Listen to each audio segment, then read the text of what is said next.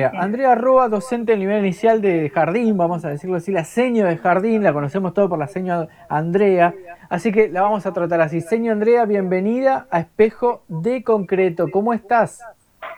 Hola, ¿qué tal? Acá estamos muy bien.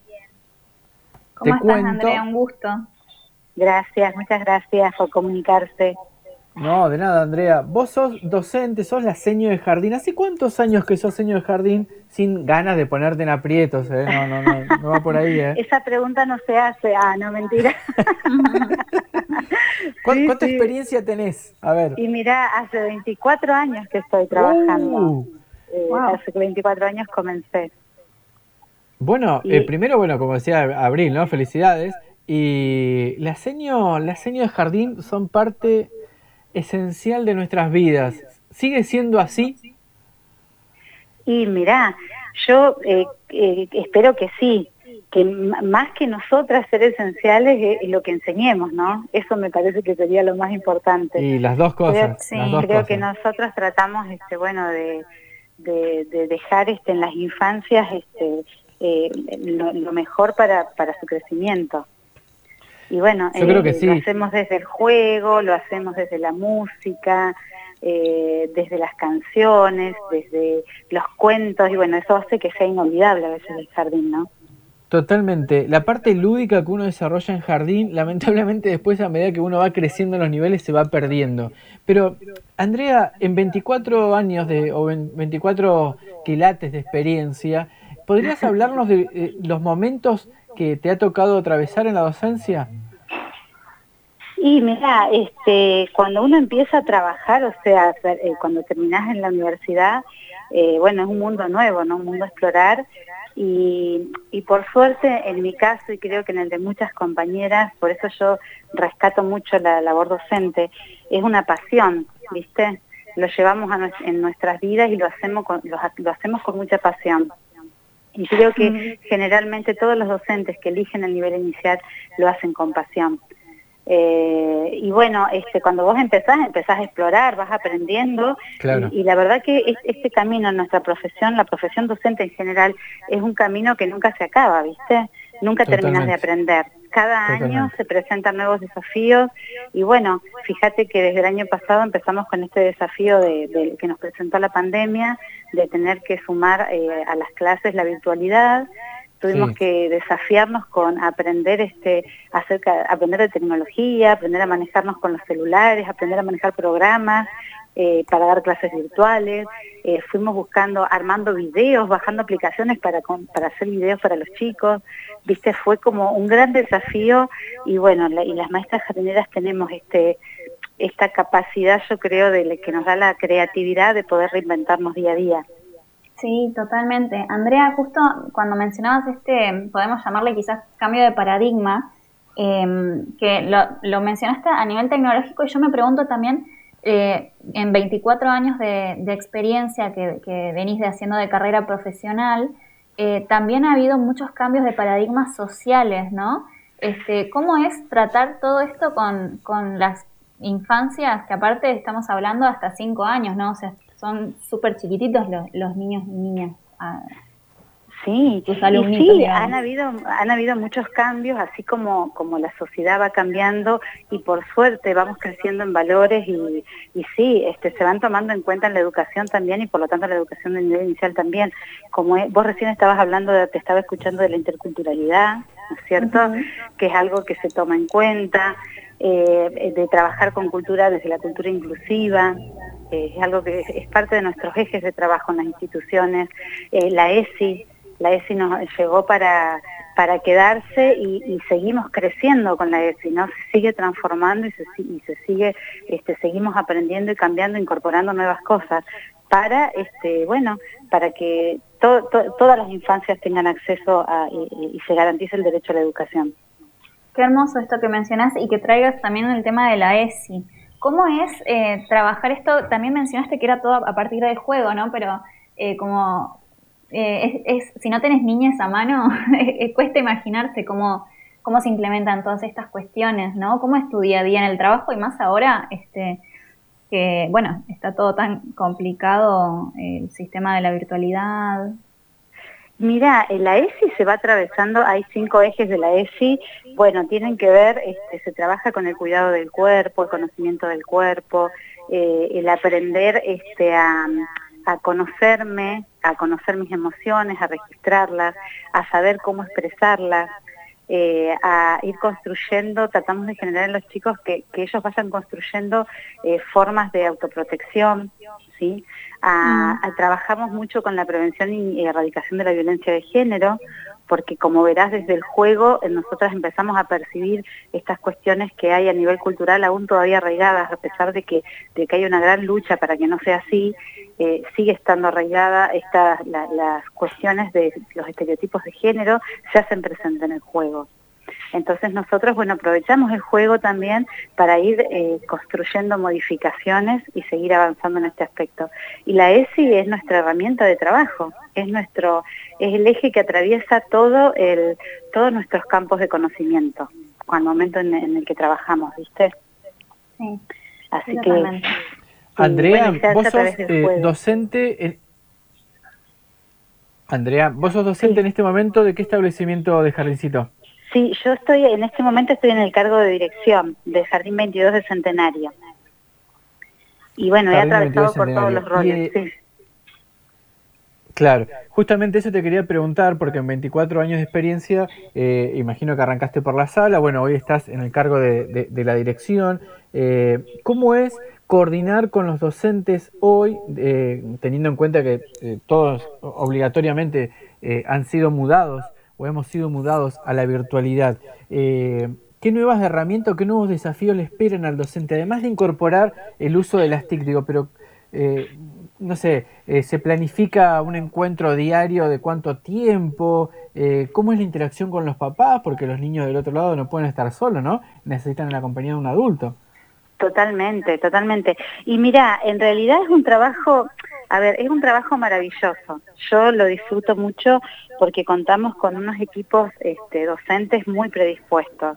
Eh, como te decía al principio, el docente que elige el nivel inicial generalmente lo hace con, mucho gusto. Eh, la docencia, bueno, la, llevan a cabo con pasión.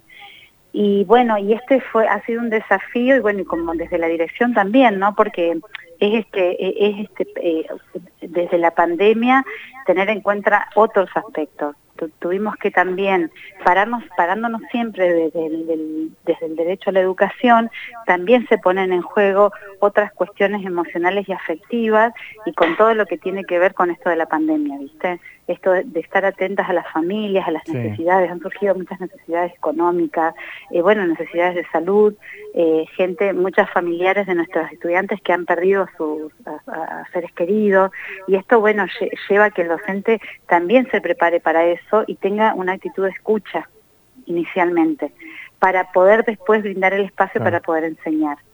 Y bueno, y los espacios eh, depende de cada institución eh, y depende de la realidad eh, que hay en la realidad económica de cada, mm, de, cada localidad, ¿viste? De cada lugar.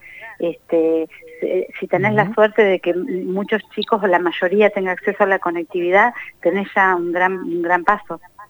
¿Viste? Pero eh, hay niños que no tienen acceso a la conectividad, entonces, bueno, las docentes tienen que pensar y tenemos que juntos como institución buscar estrategias para llegar a todas las familias, siempre parándonos desde esta cultura inclusiva y de llegar a todas y a todos. Entonces, bueno, ha sido un gran desafío y bueno, de hacer todo un trabajo de investigación previo, que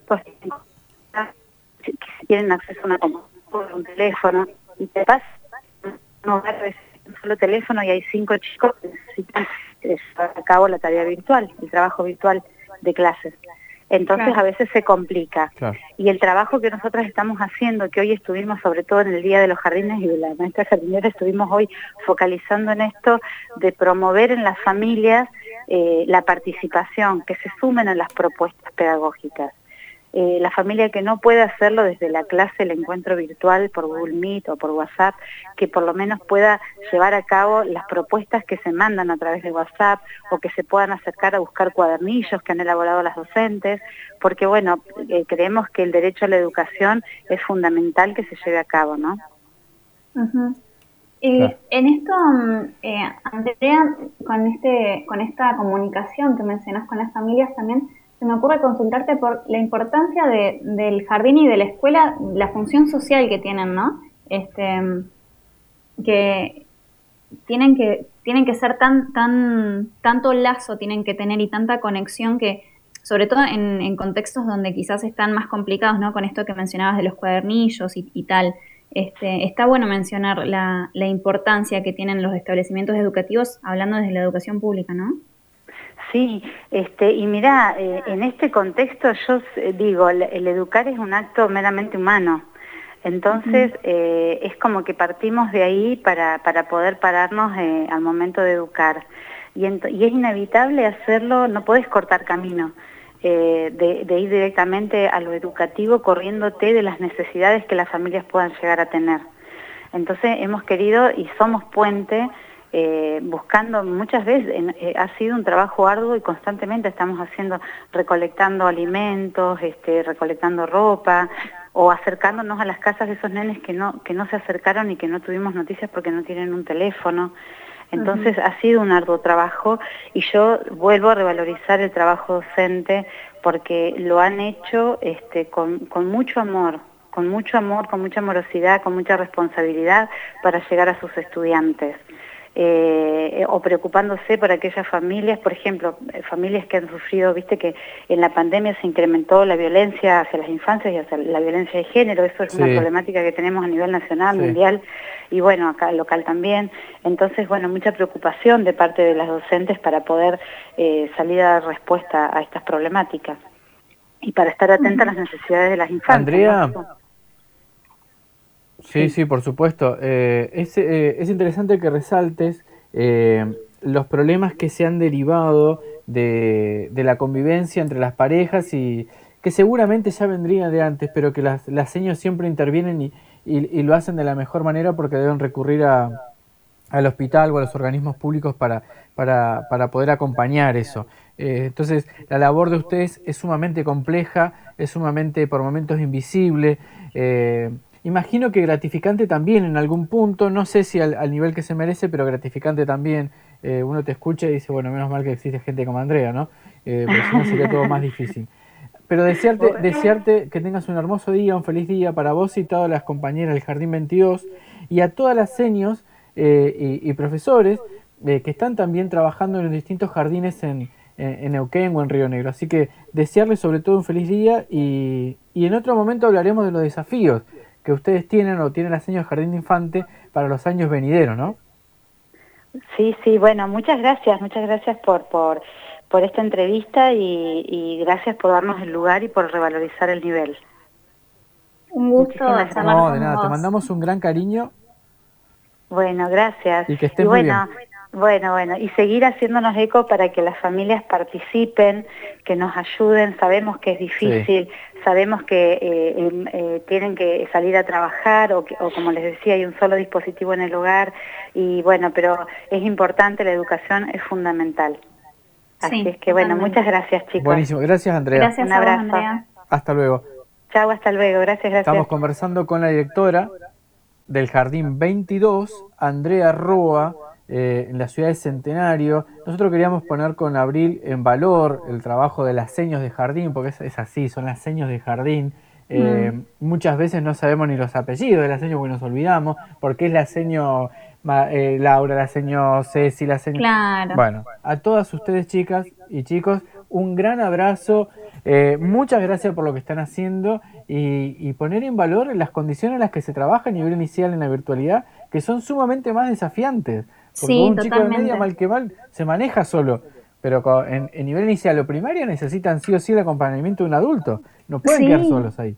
Totalmente. Y me gustaría resaltar lo que mencionó Andrea de eh, cómo se tienen que ir actualizando de todo el tiempo. Eh, y mencionó, ¿no? Eh, la, cuestión no solo tecnológica, que eso, bueno, es algo que, que nos tenemos que ayornar entre, entre varias profesiones, sino también cómo, cómo habló y mencionó la cuestión de la interculturalidad, de la ESI, qué importante y aparte clave, ¿no? Recordaba, por ejemplo, nuestra charla con Canticuénticos, con Ruth Iliar, este, también con la jueza de garantías de Zapala, eh, qué importante es la ESI y también ir derribando estos mitos de la eh, mal llamada ideología de género cuando hay una ley que respalda a nuestros niños, a las infancias, que justamente Andrea lo que decía es la importancia de nuestros sentimientos, de nuestro cuerpo, de, aprender de nosotros mismos como para, eh, justamente para, estar a salvo, ¿no? Para mantener a, nuestras infancias a salvo, fundamental.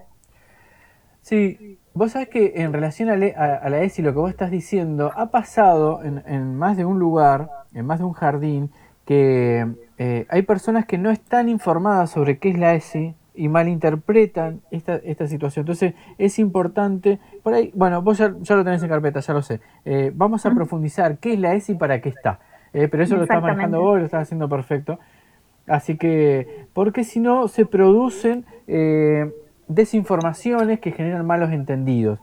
Y ha pasado también que en relación a esto eh, hay, han habido algunos papás que eh, han evitado que se enseñe ese para que no se dé, para que no se entere nadie de que los papás o ese papá abusaba de sus hijos. ¿Viste?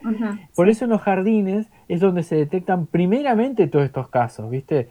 Eh, así que esto recuerdo una, una anécdota que alguien me contó alguna vez no hace mucho. Bueno, Abril, ¿te parece que le demos un pase al pie a, Flavio para ir al tema musical y después ya estamos en el cierre?